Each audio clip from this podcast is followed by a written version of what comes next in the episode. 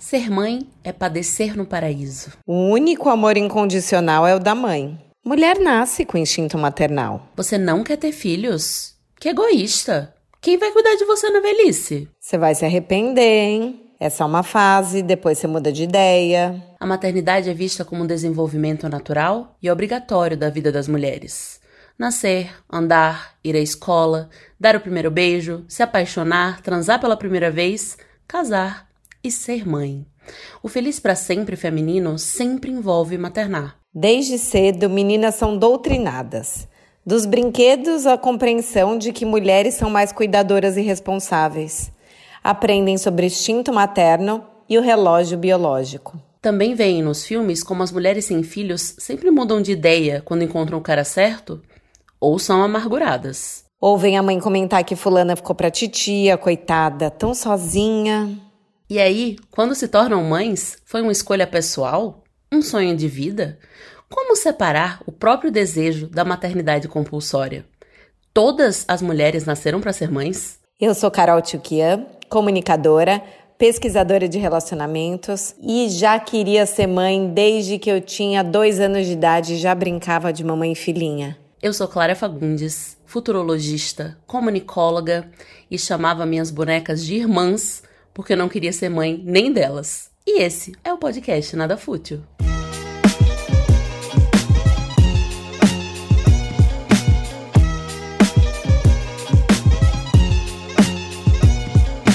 Para conversar sobre essa maternidade compulsória e já desmistificar todo esse paraíso e mar de rosas que é ser mãe, a gente trouxe aqui Carla Tenório, atriz, feminista, mãe de uma menina e criadora do Mãe Arrependida, que, gente, acho que é um dos movimentos mais educativos e abraçativos dessa internet para falar tá tudo bem não está tudo bem ser mãe, né? Carla, muito obrigada por estar aqui com a gente.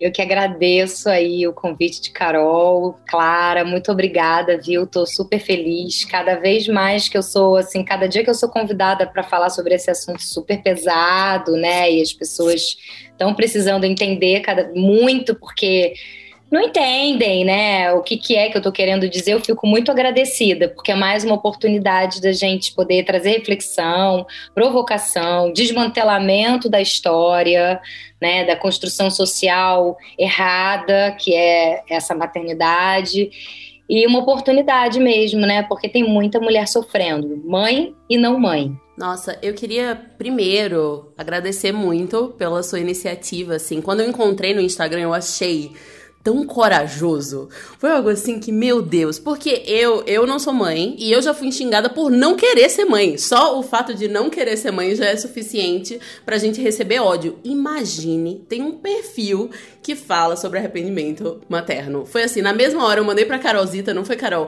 A gente precisa Muito. trazer essa mulher porque imagina a coragem e essa discussão é tão necessária, né? Parece que falar qualquer coisa sobre a maternidade tá botando o dedo na ferida da sociedade, né? Então, muito obrigada por sua coragem. Vamos bater esse papo aqui. É, eu acho que é muito importante a gente desnaturalizar esses movimentos, né? Acho que o Soltos, para mim, nasceu muito nesse espaço do tipo, cara, por que, que a gente se sente fracassado porque não namora? E acho que a maternidade é a mesma coisa. Por que, que você se sente menos mulher porque você não é mãe?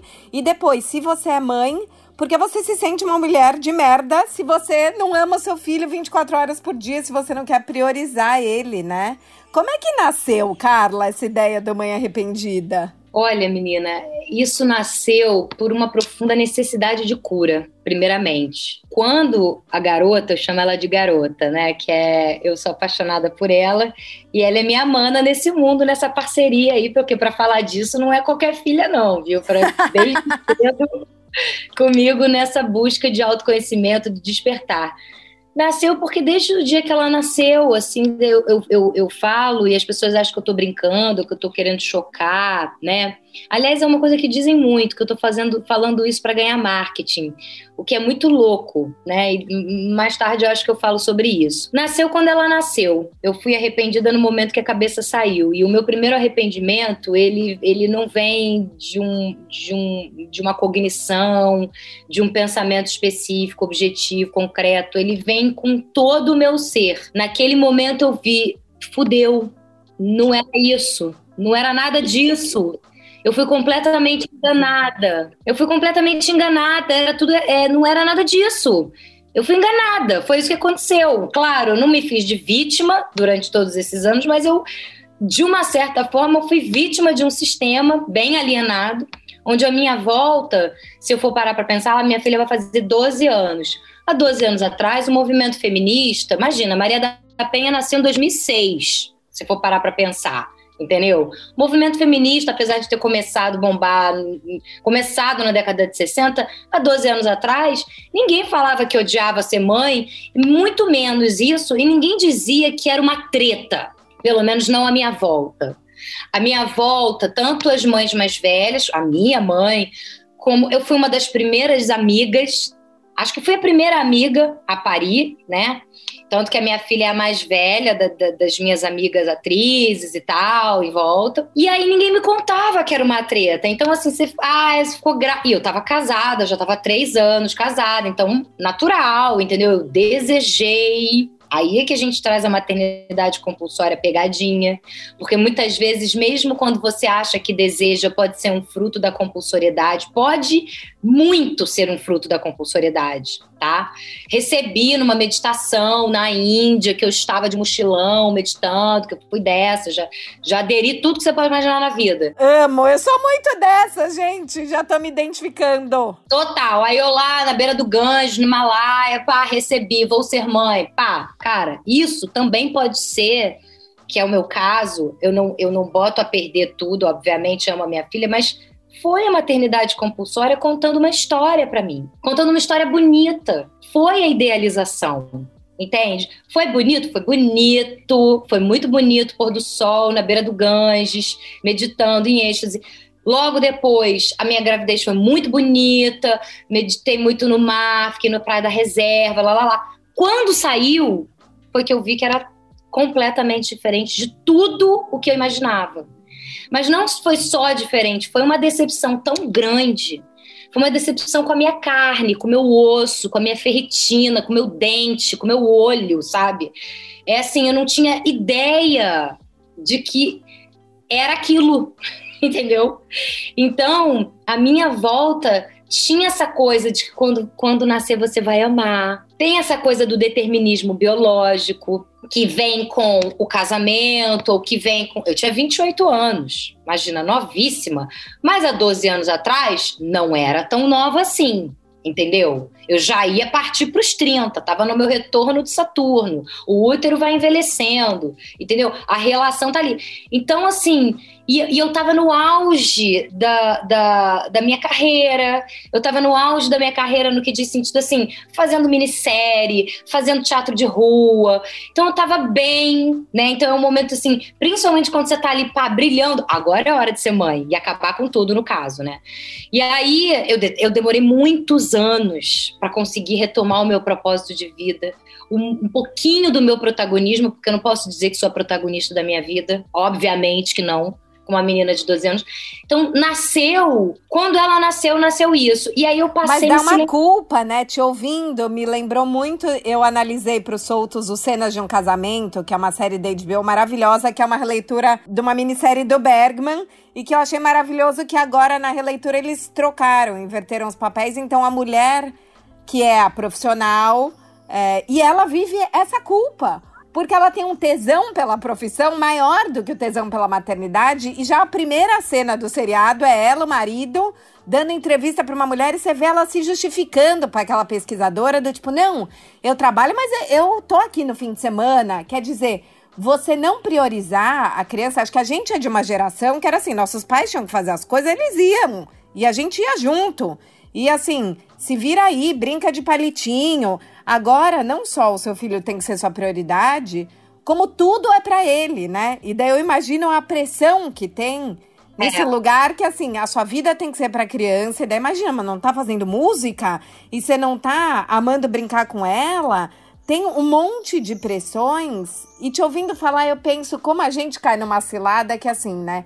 Eu tento desconstruir o ideal romântico do par romântico, né? Então, putz, tá bom. Né? Acho que o príncipe encantado não existe. Realmente as relações estão difíceis. Mas em algum lugar parece que esse final feliz da mulher vai ser essa completude da mãe. Tanto que assim, eu congelei meus óvulos, eu tenho vontade de ser mãe, e eu te ouvindo falar, eu acho que em algum lugar eu ainda alimento essa fantasia, que pode ser muito perversa para todas nós. Porque assim, bom, tá bom, o príncipe não vai me salvar, mas o bebê vai. E não vai, né? Vamos falar sobre isso, né? Sobre essas fantasias. Quais são as coisas que vocês ouviram sobre maternidade que hoje vem que é romantização, né? Que são romantização. Ou que são, tipo, mentiras mesmo. Acho que uma que eu ouvi muito é sobre a gravidez. A gravidez como a fase mais linda da vida de uma mulher, com que ela brilha. E, e isso eu, com a minha mãe, eu aprendi o contrário. Assim, era todo mundo dizendo como as grávidas eram a coisa mais feliz e linda do mundo. E minha mãe dizendo que a gravidez dela foi um inferno, que foram oito meses doente, que eu saí doente, fui pra UTI, então foi todo um período de sofrimento. E aí eu, eu não conseguia conectar, né, o, que, o discurso de todo mundo, de como a gravidez é linda e, e saudável e feliz, e a realidade das gravidezes da, das mulheres ao meu redor, das mulheres que, que tiveram um parto horrível, e daí já vem o parto também, que não é só o corpo, né, tem a violência obstetrícia, essas violências que simplesmente desaparecem quando as pessoas vão falar sobre, sobre maternidade. Ou vão falar sobre adoção também. Ah, é a coisa mais linda do mundo. E eu acho que adoção é lindo. Mas tem muitas histórias muito difíceis na adoção também, né? E, e, e a adoção surge como se fosse um paliativo. Você não pode engravidar? É só adotar. É só adotar, né? Assim, tipo, é. tem que tem que ser mãe. Como você vai ser mãe, não, não importa tanto. Melhor ser com gravidez, com parto normal, etc, né? Porque tem um monte de regra aí, mas tem que ser mãe. A maternidade não pode simplesmente, tipo, olha, não vai rolar. Cara, para mim é muito perverso, né? Porque a minha mãe morreu quando eu tinha cinco anos. Então eu não tive uma vivência de ser uma menina com mãe. Logo, o meu desejo de ser mãe é quase como se fosse a redenção dessa relação mãe e filha que eu não tive como filha. E assim, como a minha mãe morreu com cinco, eu não tive a oportunidade de querer matar ela na minha adolescência, de falar, minha mãe é uma louca, controladora, de competir. Eu não tive, eu só fiquei com a parte boa. Então eu acho que assim, isso assim, haja sessões de terapia para trabalhar isso, para entender que assim, eu não posso ter vontade de ser mãe para ser mãe de uma filha, né? Imagina ainda mais projetar ter uma menina, né? Para fazer tudo para essa menina que eu não pude ter. Eu fui muito bem cuidada e amparada pelo meu pai. Eu sou do time meu pai é herói, mas ele é um pai, não era uma mãe. É, então eu acho que para mim essa idealização da mãe também tem com esse lugar de tudo que eu não vivi como filha. E é muito opressor, porque daí o ideal da mãe tá lá em Simão, né? Que eu nem tive o tirateima real da mãe megera. É, mas aí é compreensível também, e também tem, ao mesmo tempo que tem o desejo, pode ter um medo, né, de também é, morrer ou, se abando ou abandonar sua filha. Total. A senha. Então, assim, mas aí é super compreensível. É diferente de uma experiência que se viveu com a mãe, sabe assim? Aí é compreensível. Mas mesmo assim, deve-se ter cuidado com a maternidade compulsória. Obviamente, porque você não sabe se você nasceu mesmo para aquilo, né? Dentro, é lógico que eu, eu, eu costumo dizer que as mulheres mais velhas que tendem a resistir à maternidade compulsória e depois para os 40, tem muita mãe que, mesmo que resiste à maternidade compulsória, que vai para os 40, 45, e quando tem, se arrepende.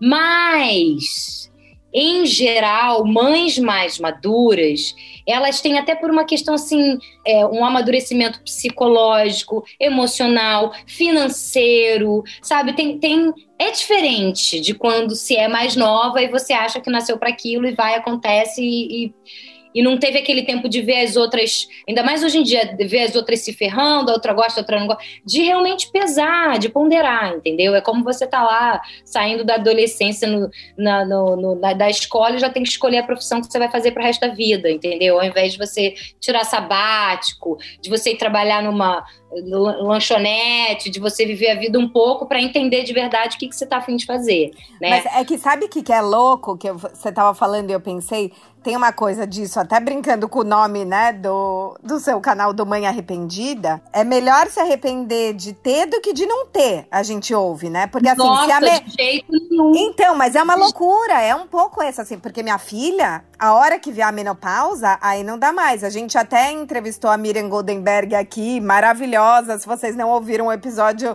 da Miriam sobre velhofobia, vale muito ouvir. E a Miriam optou por não ter filhos. E ela fala que ela sempre ouviu das pessoas: esse marido vai te largar, porque uma hora ele vai querer ter filhos e você não. E aí ele vai te largar. E ela falou: olha, alguns realmente largaram porque queriam ter filhos e tiveram, mas hoje eu tô com um marido ótimo e tô feliz. E muitas das minhas amigas que tiveram filhos hoje viram e falam: Miriam, me desculpe por tudo que eu falei que você ia se arrepender. Mas a gente ouve essa coisa. Ah, você vai se arrepender? O cara com 60 pode mudar de ideia. Com 80 pode ter filho. Você? A menopausa vai chegar e aí é irreversível. Né? Então também tem essa pressão que torna a maternidade compulsória e urgente. Porque, afinal de contas, isso vira meio job, é uma loucura. É uma loucura mesmo, porque se a gente for pensar na construção social, né, por exemplo, desde. Eu não vou pegar todas as eras. A mulher, há muito tempo, se a gente pegar só 1800 para cá, né?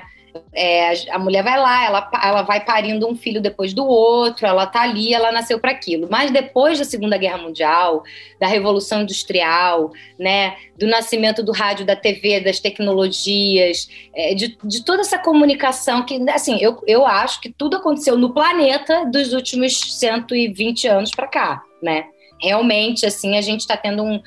Tanto que não é à toa que estamos vivendo doenças psíquicas sinistras pela sociedade do cansaço. E eu acho que tudo isso está ligado, né, se a gente for pegar lá atrás, no início, no início aí, um pouquinho depois dessa Revolução Industrial, que vem o começo do neoliberalismo, que se que lançou, que fez acontecer esse capitalismo selvagem muito louco, onde logo depois, assim, as mulheres começaram a pensar é, é, no lugar delas, né? Porque elas não tinham acesso aos espaços públicos, elas foram confinadas a dentro de casa, as famílias, a cuidar da família, né? Depois de tudo, todo esse acontecimento que, com o crescimento, com a ascensão né, da noção de propriedade, assim como os bens de consumo, né, assim como também junto, unidos, a, doutrina, a, a, ética fundamentalista cristã, ou, ou, fundamentalista, anyway, não precisa ser só cristã, mas a igreja, né, toda essa coisa da doutrina, dos dogmas, colocou a mulher num lugar por logística, porque só ela consegue parir mesmo e dar herdeiros.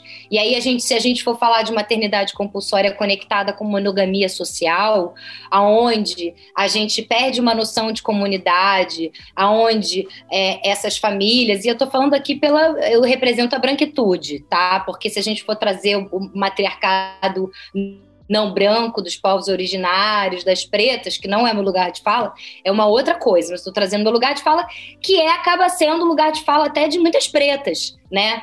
Então, assim, se a gente for trazer isso, a mulher ficou confinada por quê? Porque é, com essa noção de propriedade, foi necessário que as mulheres, que, que os homens soubessem quem, quem eram os seus herdeiros, para perpetuar a riqueza monogamicamente ao longo das gerações, aí se perde a noção de comunidade. E aí o que, que acontece? Essas mulheres, elas automaticamente viram, elas têm dono, que são daquele, daquele homem daquela propriedade, e com isso ela cuida da família, e com isso há monogamia social, e com isso há também uma. Um, o, a, a mulher ela deixa de ser selvagem, ela começa a ficar confinada. E aí o que acontece? Toda uma sociedade, que é a sociedade que a gente vive hoje, capitalista, selvagem, neo, é, necropolítica neoliberal, que eu acho que a gente evoluiu para necropolítica neoliberal. O neoliberalismo ele se fudeu total. Claro que, por um lado, ele trouxe, ajudou revolução feminista, como?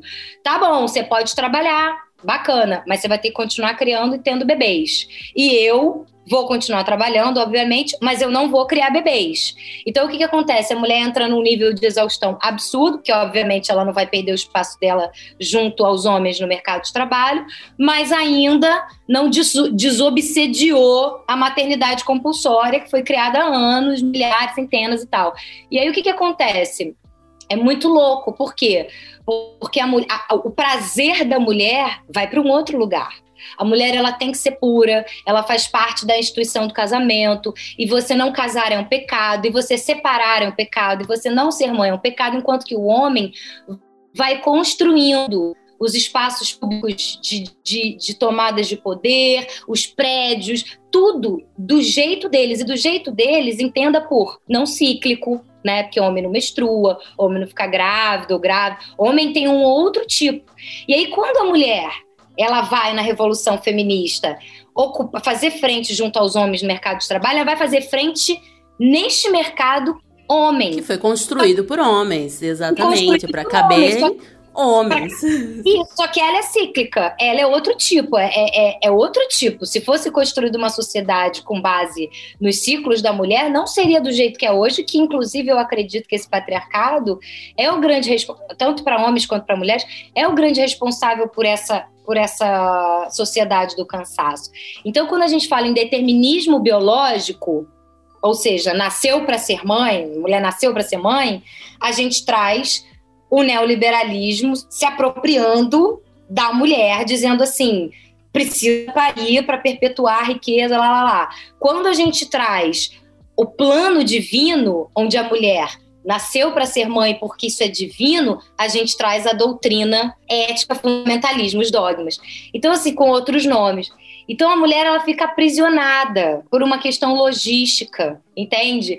Desde para que o mundo se desenvolvesse desse jeito loucamente, tá? E eu não estou aqui trazendo só assim, ah, isso é ruim. Não, nós temos avanços, a saúde, a gente antes morria, sei lá, com 40 anos, agora 100, né? Agora a, a gente tem avanços tecnológicos, tudo isso é muito legal, mas assim, temos que pensar no outro lado. Então, quando a gente traz hoje a mulher, ela tem uma tripla, depois da pandemia, uma tripla jornada de trabalho, a mulher que é mãe, né? Então, assim, ela além de ter perdido o protagonismo total, porque quando ela pare, é isso, ela tem que cuidar. E eu costumo dizer que eu fui essa mãe, essa perfeita mãe de merda. Eu não larguei essa criança por porra nenhuma nessa vida, entendeu? Eu, eu, eu larguei a minha profissão, por quê? Porque o certo é cuidar da criança. E ainda tinha toda a minha ética política de não ter babás, porque babá é também uma continua, continuação de escravizar mulheres que criam, vai criar a minha filha e deixa de criar a filha dela. Então, assim, eu falei, cara, eu vou dar conta de tudo. Me fudi total por causa disso, entendeu? E aí o que acontece? Esse movimento, ele nasce de uma profunda, de um, de um lugar que, assim, eu fui, fui fazer muito trabalho de autoconhecimento até que eu falei, cara, foda-se, eu vou falar sobre isso. Eu preciso, eu posso ser apedrejada. Porque e, assim, a sensação eu... é que sempre tem mães que estão dando conta de tudo, né? Assim, eu vejo da minha turma de amigas que é mães como uma oprime a outra sem perceber. E é um pouco isso. Não, mas como assim você não vai ser livre demanda? E a mulher fala, cara, não posso ser livre demanda, porque eu tenho que sair para trabalhar. Então, assim, não vai dar para ser livre demanda. Ah, não. Desde isso, tipo, não teve parto natural, não teve leite para amamentar. O pior é quando teve e resolveu que ia parar de amamentar porque queria voltar a beber, porque queria voltar a trabalhar, porque. É. é parece que tem, assim, um monte de regras. Então, assim, as mulheres estão se esfolando é, nessa jornada da maternidade e ao invés de pedir socorro uma para as outras, elas ficam de guardiãs das outras, né? Nesse lugar do tipo, então você tem que ser assim também, porque assim estamos todas nos esfolando juntas. E às vezes eu sinto, eu que não sou mãe, às vezes eu sinto um, um cutucão do tipo, ah, mas é que você não entende, porque você não é mãe. Sabe assim? Então, assim, você é café, você é café com leite aqui, sabe? Não tá, não tá valendo. É que parte muito importante da maternidade compulsória é exatamente individualizar tudo, né? Então, assim, o seu desejo foi você que inventou sozinha, né? As suas dores você tá passando sozinha, porque as outras mães estão super dando conta.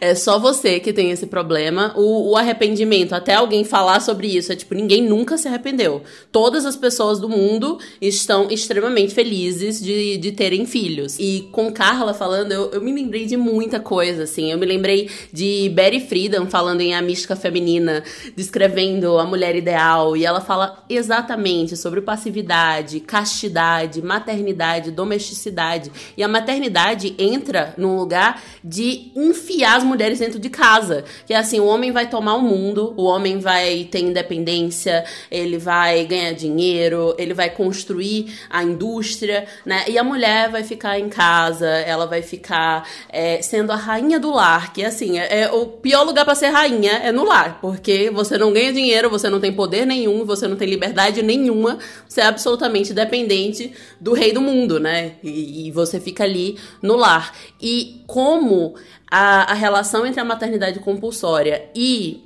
o capitalismo intrínseca. É assim, quando a gente fala sobre, sobre maternidade, geralmente a gente vai falar sobre ah, os conselhos das mães, ah, os filmes, né? É, essas referências que a gente vai pegando na nossa educação, mas é muito antigo e é uma estrutura política para controlar a força de trabalho. É, quem fala muito sobre isso é Silvia Federici, em Caliban e a Bruxa. Já falei sobre esse livro 500 vezes. Se você, nada fute, está ouvindo esse podcast não ouviu, não leu, Caliban e a Bruxa tá fazendo errado, porque explica muito do, do que Carla falou e traz a maternidade compulsória para um problema social algo que deve ser resolvido socialmente, politicamente, né? No âmbito que sai do só, ah, eu quero ou não quero ser mãe. E, e falando sobre isso, né? Quero ou não quero ser mãe, será que tem como diferenciar o, o sonho, o desejo, a vontade dessa pressão, dessa doutrinação que a gente passa? Porque eu difícil. Eu acho que não, eu acho que não dá, mas vamos Nossa, debater. Eu acho muito difícil também. Isso aí é para quem se autoconhece, assim, quem tá há muito tempo se, se autoconhecendo assim pesado, porque você pode realmente achar que quer ser mãe e ao parir, você mesmo. É, é, muito impressionante ver os relatos que eu recebo de mulheres que falam assim, gente, e a maternidade real, para vocês terem ideia, gente, olha só isso que vocês falaram agora, né? Eu realmente, eu fui a primeira mulher no mundo com cara a dizer que sua mãe é arrependida. O único movimento que existiu foi de Don, Orna Donath, que é uma israelense, não mãe, que escreveu um livro, tá? Com 23 ou 27 depoimentos de mulheres arrependidas, de mães arrependidas, mas elas usam nomes fictícios, desde mulheres mais novas até avós. E ela, justamente por ser uma não mãe e, e, e para poder é, é, reafirmar e provar que ela seria arrependida, ela foi atrás de mães que são arrependidas. Mas assim, que assumiu mesmo, eu fui a primeira. Por isso que, assim, hoje tem muita gente na Itália que me procura.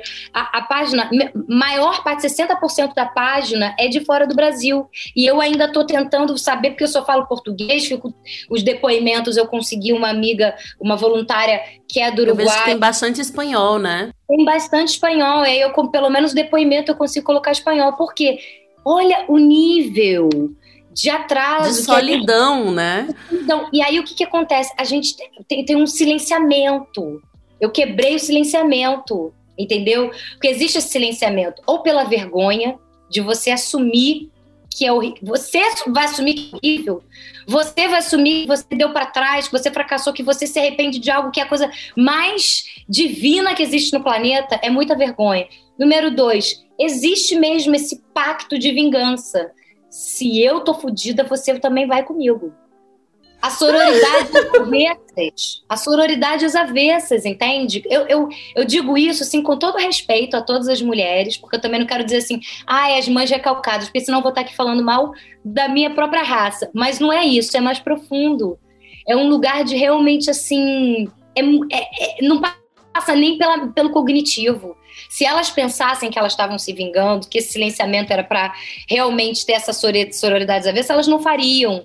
Mas, assim, existe mesmo. É claro que existem mulheres que gostam de ser mães, que se encontraram, que né, em, numa, numa brecha ali do tempo, ela realmente era sobre aquilo. Lógico que existe, eu não estou aqui dizendo, mas grande parte, 11,5 de mulheres, milhões de mulheres nesse Brasil são mães solos. Além da gente ter que precisar de um homem para viver, estou dizendo do, do bruto, do que é o patriarcado. Né? Além da gente ter que ficar. Agora estamos saindo, papapá, mas assim, além disso, ainda tem a autorização dos homens de largarem as mulheres. Quantos homens não pagam pensão? Se você for ver na pandemia, agora eu me perdi dos números, mas assim, gigante. Então, o que acontece? A mulher se ferra sempre. Ou ela é uma mãe guerreira, que ela deixa com o vizinho, com o babá ou com a mãe, vai trabalhar porque não quer perder o seu protagonismo, mas morre de culpa, porque não criou a criança. Ou cria a criança 24 horas por dia e perdeu o protagonismo e se sente frustrada. Por quê? Porque não existe.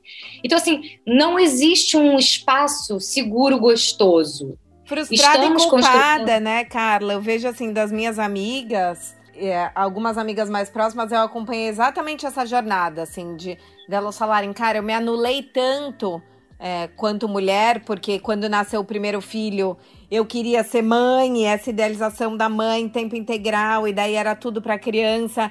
E foi tão custoso me retomar, e daí depois, assim, não basta ser mãe, porque para você ser uma mãe margarina, você tem que ter dois filhos. E a diferença de idade deles não pode ser muita, porque eles têm que fazer companhia um pro outro. E daí muitas entram na jornada do segundo filho não tão felizes por estarem grávidas e muito culpadas. Porque elas falam, cara, agora que eu tava resgatando é, um pouco dessa minha autonomia, eu vou voltar para um lugar de que eu não vou poder beber, de que tem um bebezinho, de que agora tem também um bebezinho e uma outra criança que ainda é meio bebê para eu cuidar. É, então a gente não, não se acolhe nessas incoerências, né? Essa coisa da pandemia também. Eu tenho amigas que falavam, cara, eu descobri que eu odeio brincar com os meus filhos. Odeio. E antes eu saía para trabalhar e eu era só a mãe que dava banho e dava comida e eu não precisava brincar todo dia. E agora eu vi que eu tenho que brincar e eu não quero. E daí você se sente uma mãe ruim. Então, o quanto que também não só a maternidade é compulsória, como é mais um ponto de cobrança, né? Porque e daí você tem que ser com o seu segundo filho a mesma mãe que você foi com o primeiro, e as coisas mudaram e é isso, as pessoas estão se separando. E eu também vejo quantas mulheres também não querem que é, a criança fique com o pai porque o pai não cuida tão bem quanto eu, mas é o pai. E talvez essa criança vai ter que aprender que o pai cuida assim e você cuida assado. Né? Quanto a gente também não puxa como forma de, de controle, eu tô fazendo lá no Soltos o Confraria do Amor e tem, tô fazendo o um estudo dirigido do Tudo sobre o Amor, Novas Perspectivas, e a Bell Hooks coloca muito isso no livro de é, tem um capítulo sobre reciprocidade que até vou dar aula hoje e ela fala que a gente aprende culturalmente de que a mulher ela é a cuidadora e que o homem vai ser cuidado por essa mulher que era mãe, e muitas vezes ele procura uma esposa para ser uma mãe dele. E não só a gente vive a maternidade compulsória com as crianças, como eu sinto que a gente estende esse instinto maternal para outras relações da vida. Assim, quantas de nós já não fomos mães dos nossos namorados. Aí queria trazer um pouco isso para a pauta, assim, que, de que outras relações vocês foram mães, achando que estavam cuidando, e no fundo isso tem essa lógica também um pouco do controle, da gente se sentir especial, porque eu já me vi cuidando muito de namorado, já me isso, como minha mãe morreu eu era pequena, já me vi querendo cuidar do meu irmão, e meu pai falava para mim, ele é seu irmão, quando você tiver seus filhos, você cuida dele. De amiga e de repente você é controladora, assim, do tipo, não, mas manda mensagem. Mas chegou bem. Por um lado é cuidado, por outro é controle. Aonde que vocês se viram sendo mães de quem vocês não deveriam? Cara, eu sempre cuidei de todos os meus namorados. Eu, eu, eu pouco vejo algum homem assim realmente autorresponsável e, e sem essa, sem essa, sem precisar muito dessa mãe. É, acho que é, é, isso também é cultural. Eu não é tanto meu lugar de fala hoje, porque o meu lugar de fala é relacionamento abusivo. Então, medida protetiva, é uma coisa mais hardcore, entendeu? Então, assim, recebo também muita gente que sofreu violência doméstica, que conseguiu se libertar do marido, que conseguiu se libertar do pai da criança, mas assim, aí depois vem a alienação, vem uma ação de alienação parental, se defende a criança, vem uma ação de alienação parental, a mulher ainda passa, que né, é o meu caso, ainda passa por uma epopeia para proteger a criança, nananana, até conseguir, porque eventualmente consegue, obviamente, quando realmente né, é muito sério o caso. Eu acho que, assim, tem isso, mas tem muito homem abusivo nesse mundo, assim, também, sabe? É uma coisa, assim, muito impressionante o quanto a negligência e a violência doméstica está ligada ao arrependimento materno. Diariamente eu recebo mensagens assim: ou, a pessoa, ou, ou o homem tá traindo, tá negligenciando, tá cagando, e aí entra nesse teu lugar de discurso que é quer ser cuidado, e aí quando a mulher pare e ela vira um nada, e ela precisa ininterruptamente cuidar daquela criança, aquele homem faz assim, nossa, mas você se perdeu. Aquela mulher que você era, que cuidava dele, né? Se perdeu, aquela mulher sexy se perdeu. Tchau vai lá, fica com outra. E essa mulher, né, 11,5 milhões de mães solos nesse mundo que também não recebe pensão, né? E que não tem essa, então assim, e ou mulheres que conseguem se libertar depois de um tipo uma situação absurda, entendeu? Então, um, o arrependimento materno ele está ligado muito à falta de protagonismo, a essa construção social, a ter que ser a imagem semelhante da Virgem Maria, a esse silenciamento onde, por exemplo, a gente não pode falar. O, o movimento Mãe Arrependida ele, ele nasceu ele é, um, ele é um movimento primeiramente de comunicação, porque hoje eu acho que assim a vida cada vez mais é comunicação. Então, comunicação em que sentido? Só de eu poder falar, já dizia lá Freud, Jung, Lacan, aquela galera toda que veio com o movimento subjetivo, né? De você, só de você poder falar e isso trazer consciência para as mulheres, isso dizer, nossa, você também, nossa, você também, nossa, você também, já traz uma, um, um tirar a culpa do sistema. Número dois, o movimento é muito importante porque somos uma geração, somos mil gerações filhas de mães arrependidas. Mães arrependidas, sem autoconhecimento, faz o quê? Culpa a criança pelo nascimento. E a culpa não é da criança, a culpa nunca é da criança. Então, isso é uma coisa que faz também as pessoas com a mentalidade da história passada, porque eu já estou na história do futuro, eu não estou nessa história passada, entendeu? Eu tô desmantelando, e quando eu digo desmantelar, é em mim. Se eu desmantelo em mim, eu desmantelo em qualquer pessoa que ouve o que eu estou falando ao meu redor. Então, assim, na história passada, as pessoas falam assim: nossa, você é uma mãe arrependida, coitada da sua filha. Muito pelo contrário. Eu estou dizendo que eu detesto ser mãe e amo a minha filha. Eu estou dizendo que eu odeio ser mãe. Eu estou dizendo cuidado, mulheres. Ao, ao que, achar que querem ter filho, mas eu estou aqui assumindo a minha responsabilidade, mas eu estou cuidando, eu estou educando, eu estou levando para a praia, eu estou tudo isso, eu estou dizendo para ela, a culpa não é sua, nem um pouco sua. Pelo contrário, a partir do momento que eu posso me liberar para falar, só me liberar para falar, uh, eu já falo assim, ai, que bom, tô só falando sobre isso. E falando sobre isso, eu encontro novas formas de existir. E falando, você ouve, aí você vai, me traz um feedback, você também fala sobre. Então, assim, e quando você diz, ah, mas você. Quando uma mãe cruelmente fala para uma não mãe, ah, mas você não é mãe, você não sabe, é muita crueldade, porque a, aquela mãe não sabe o que é uma mulher sustentar o fardo de não ser a Virgem Maria. Porque, bem ou mal, a minha filha é muito bem amada, os cachos dela estão hidratados, ela tá dando certo na vida, ela já passou de ano no quinto ano, a menina é muito bacana, ela canta, ela adora. A menina muito legal. Lá no fundo, eu tenho esse orgulhinho. Eu fui uma mãe. Eu tô fodida, pra caraca, mas eu fui uma mãe. E isso é algo que as não mães carregam e eu acho uma sacanagem essa comparação, porque o meu peso é muito grande, mas o peso delas eu julgo dizer que pode ser tão grande quanto, principalmente ainda nessa sociedade patriarcal, entendeu? Isso é muito importante se dizer, porque a gente nunca vai se unir. A, a mãe arrependida, ela contempla as mulheres que sofrem, as mulheres que se arrependem, as mulheres que podem dizer se eu pudesse voltar atrás eu não teria sido, e isso não tem a ver com a existência da minha filha. Muito pelo contrário. As mulheres, às vezes, algumas mulheres me chamam de, de narcisista. Eu acho o oposto. É, essa alma, que é minha filha, Florinaê, ela teria nascido. Ela pode não ter nascido com meu olho, com, meu, com, a, com, os negócios, com a cara que ela tem hoje, mas eu não posso achar que uma alma daquela grandeza nasceria só de mim e precisaria só de mim no planeta, no, na vida. Eu acho que ouvindo você falar, me vem muito uma coisa que a gente precisa desconstruir, que é o amor, a capacidade de amar de uma mulher, ela é, é diretamente proporcional à capacidade de amar um filho, né? Porque parece que é isso, você se assumir como mãe arrependida, ou você dizer que não quer ter filhos, ou você falar eu quero ter e ainda não rolou ou não rolou, significa que você é uma mulher que ama menos, né? Que tem menos capacidade de amar. É como se a gente colocasse o, o nosso amor nessas réguas mesmo. E acho que talvez o principal convite que a gente tenha que fazer é para a gente desassociar esse, é, é, a quantidade de amor ao amor materno, do mesmo jeito que é do amor do par romântico.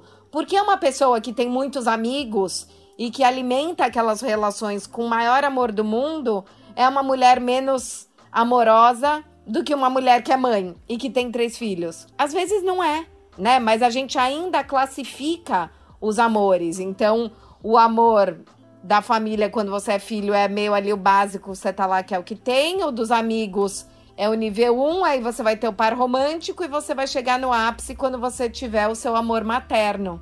E não é bem assim, né? Acho que talvez. Isso é o marketing. Isso é o marketing do neoliberalismo. Para quê? O amor incondicional só existe entre mãe e filho. Olha lá. E isso é para poder justamente aprisionar as mulheres, para que nada mais. Essa é a pegadinha, entendeu?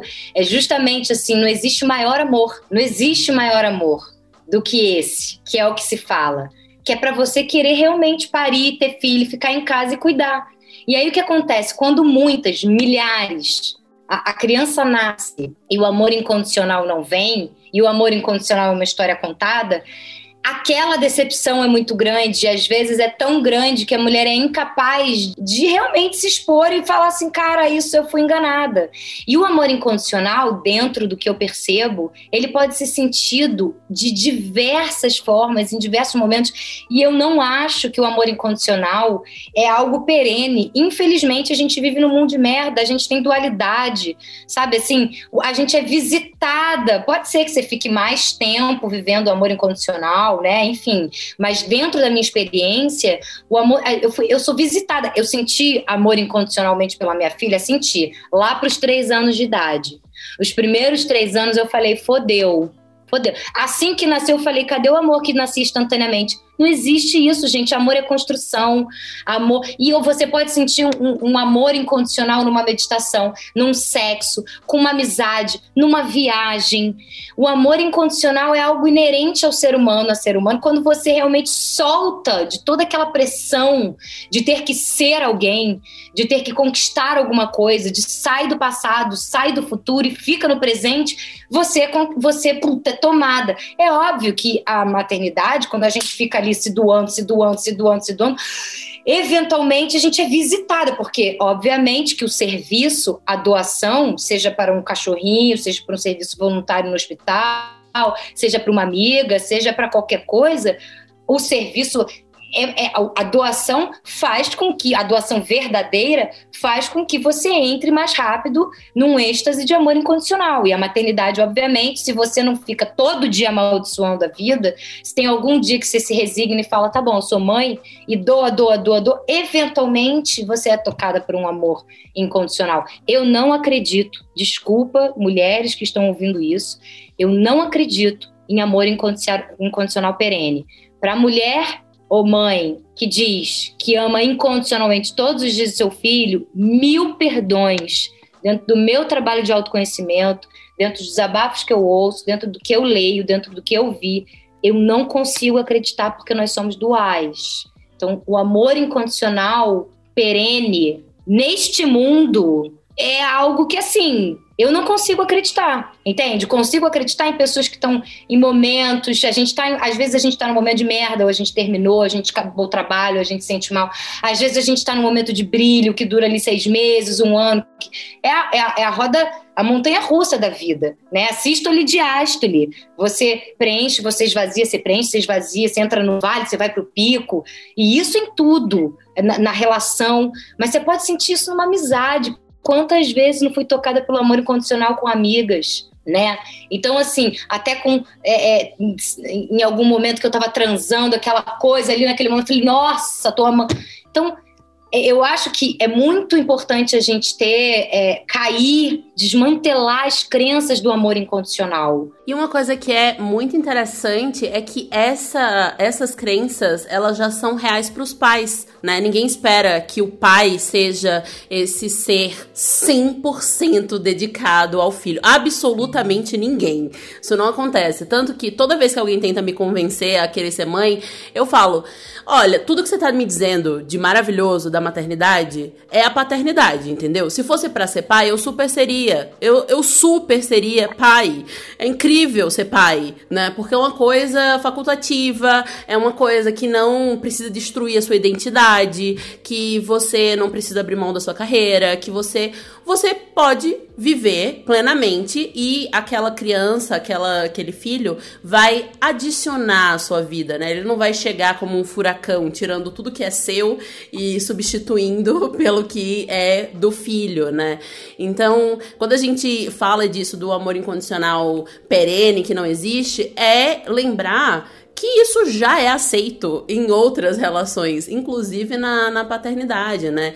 E como a maternidade poderia ser mais leve, poderia ser mais leve se não tivesse toda a estrutura ao redor, né, cobrando das mães tudo, né? Cobrando sangue, cobrando a alma da, das mães nessa, nessa dedicação. É, e a gente se autocobrando. Assim, eu sinto que agora, cada vez mais, cada dia que passa, é o momento da gente falar, cara, tudo bem, tudo. Tudo bem, tudo, gente. O amor é tudo bem, tudo. Calma, tudo bem, tudo o quê? Tudo bem você não quer ser mãe, tudo muito bem. Aliás, você não ser mãe hoje, optar por não ser mãe, é também ajudar a desmantelar a maternidade compulsória, é também criar uma realidade onde mulheres são completas, mesmo sem serem mães. É você desmantelar a crença de que para ser mãe precisa ser completa. Não precisa, não precisa mesmo. É um outro tipo. Sim, crianças precisarão continuar nascendo, claro, mas não dessa forma. Outra coisa muito importante é a culpa não é da criança, a culpa não é dessa criança, não é desse jovem, não é desse adulto, que às vezes a mãe vai crescendo, vai eu larguei tudo por sua causa, eu isso, nananã, e vai jogando, e aí vão crescendo seres humanos, seres humanas, frutos da dor daquela maternidade arrependida. Então a maternidade arrependida é um frear, é um limite. Tá bom, você é arrependida, tudo bem, você tem o direito. Claro, você vai ter que se responsabilizar por isso, porque agora já aconteceu. Por isso, é bem melhor se arrepender por não ter tido do que por ter tido. Porque se você se, se, se, você tem e se arrepende e não tem um trabalho grande de autoconhecimento e autorresponsabilidade, você vai gerar mais uma desgraça na cabeça daquela pessoa que vai crescer e que vai gerar e é um círculo vicioso de dor, de sadomasoquismo, de sofrimento. Então é interromper. E acho que é muito importante isso que você falou da culpa, que acho que assim, a culpa não é da mãe também. Que é trabalhar a autorresponsabilidade é diferente da gente se manter no looping da culpa. Porque eu sinto que é isso. A culpa também tá muito ligada ao feminino. E a gente se culpa por tudo. E a gente se culpa por não ser uma boa mãe, por não ser uma boa amiga, por não ser uma boa parceira amorosa. E enquanto a gente tá nesse looping da culpa, eu vejo isso muito lá nos soltos, né? Então, assim, relações abusivas, tóxicas, e a mulher fica se sentindo culpada, e enquanto ela se sente culpada, ela não consegue sair da relação. E acho que é a mesma coisa na maternidade, ou quando a gente está fazendo esse papel de maternagem para os nossos amigos, para os nossos irmãos, para os nossos pais, né? Os nossos pais estão envelhecendo agora e muitas de nós nos vemos na obrigação de sermos mães dos nossos pais. É, como se isso também fosse o papel da mulher. Às vezes você tem é, irmãos homens e, na verdade, isso recai sempre na mulher da casa, né? A filha mulher vai ter que ser mãe dos pais idosos. E se a gente não é, a gente se culpa é, por não fazer esse papel da maternagem. Então, acho que poder se eximir da culpa é, em todos os nossos vínculos de afeto, acho que é um exercício diário de sanidade mental que a gente deveria se propor a fazer aqui para poder mudar esses padrões. Nossa, e algo que, que também foi uma, uma percepção que eu tive e que se fortaleceu agora com a conversa com Carla é como é um grande surto coletivo. A gente já teve um episódio sobre surtos coletivos especificamente. Como é um grande surto coletivo entender a maternidade, que é uma escolha custosa, que dura uma vida toda, não é simples, muda completamente é, suas estruturas, o seu destino, o seu futuro, a sua carreira como entender isso como uma obrigação é absurdo, é completamente absurdo, porque deveria ser a escolha em que as mulheres mais precisam pensar e precisam definir, botar na ponta do lápis, será que isso vale a pena para mim? Será que faz sentido? Será que eu quero mesmo, né? E não entender como se fosse apenas um o desenvolvimento natural da vida, como se fosse simples. Ah, eu vou escolher um tênis branco aqui e tá tudo bem, é isso aqui que as mulheres calçam, então eu vou calçar também, e não algo que, né, muda completamente quem você é. É, e, mas, e mesmo tem essa primeira fase, que eu, eu acho que é a fase mais superficial das pessoas que tem como uma obrigação mesmo, e ainda tem aquela que é mais, mais sutil e profunda, que está no chip, que às vezes a mãe colocou na ponta do lápis, às vezes a mãe esperou, que foi como eu falei, eu tenho diversas mães que têm mais de 40 anos que tiveram e falaram: Meu Deus, como assim? Eu, eu aguentei até 40, acabei cedendo, não era nada disso. Então, é uma coisa que está intrínseca. Se a gente não conhece a construção social, se a gente não vai atrás para saber realmente do que, que é feito, né? O tanto que o, eu, é, o capitalismo selvagem, tá? Eu não, eu não sou contra lucro, eu não sou contra dinheiro, eu também não sou contra o neoliberalismo completamente, tá? Eu estou trazendo aqui o lado B, o lado que a gente não viu, né? O lado que a gente que a gente muitas vezes sai no xixi e a gente não percebe. Essa, essas, essas mensagens que ficam sendo faladas na nossa cabeça o tempo todo e que a gente tem que ser essa obrigação mais profunda. Né? E a culpa, por exemplo, se você for parar para pensar, está muito ligado realmente com a, a, ética doutrinária, os dogmas, porque a culpa é a cola de toda desgraça, de tudo. Se a gente se mantém na culpa, a gente não se libera de nada, né? E isso é importante, é, é, é, é muito importante que a sociedade, que a massa, seja controlada pela culpa. Porque imagina todo mundo livre. Que loucura que seria dentro das cabeças das pessoas que mais lucram com isso. Imagina uma igualdade. Imagina essa falta de culpa. Imagina essa leveza. Imagina agora se as mães que, desse, que, que entendem que são arrependidas é, é, resolvem fazer uma maternidade diferente. Imagina essas mulheres que não são mães e que decidem que nem congelar ovos elas vão, ou que elas vão congelar óvulos sim e foda-se, mas depois elas de, de, resolvem não terem, e que elas vão ver a vida do jeito delas. Imagina que desenfrear que vai ser nessa igualdade, entendeu? Então, assim, a gente está desmantelando pouco a pouco mesmo, está tendo um desmantelamento muito grande para que nasça. Eu acho que é passo de formiga. Eu sou, não sou negativa, mas sou realista. Não sei se é porque eu sou capricorniana, mas não importa. Uma gotinha que se vá colocando, se todo mundo colocar uma gotinha no incêndio, o incêndio apaga, entendeu? Mas tem esse desmantelamento. E a culpa é a cola do sistema. E esse processo, esse, esse movimento do Mãe Arrependida, ele é assim, cara, abre. E é, eu costumo dizer que um movimento até é uma, é uma homenagem, é uma ode ao amor. É por amor à minha filha que eu estou fazendo isso. É para que ela tenha escolha no futuro. É para que ela não pense que ela nasceu para ser mãe. Ela vai ser mãe, ela até diz, pô, eu quero ser mãe. Eu falo, porra, não aprendeu nada. Ela falou, pô, mãe, mas eu sou tão amada. Eu falo, tá bom, mas você vai pensar. Ela falou, claro. Enfim, é para ela entender que não é obrigatório mesmo.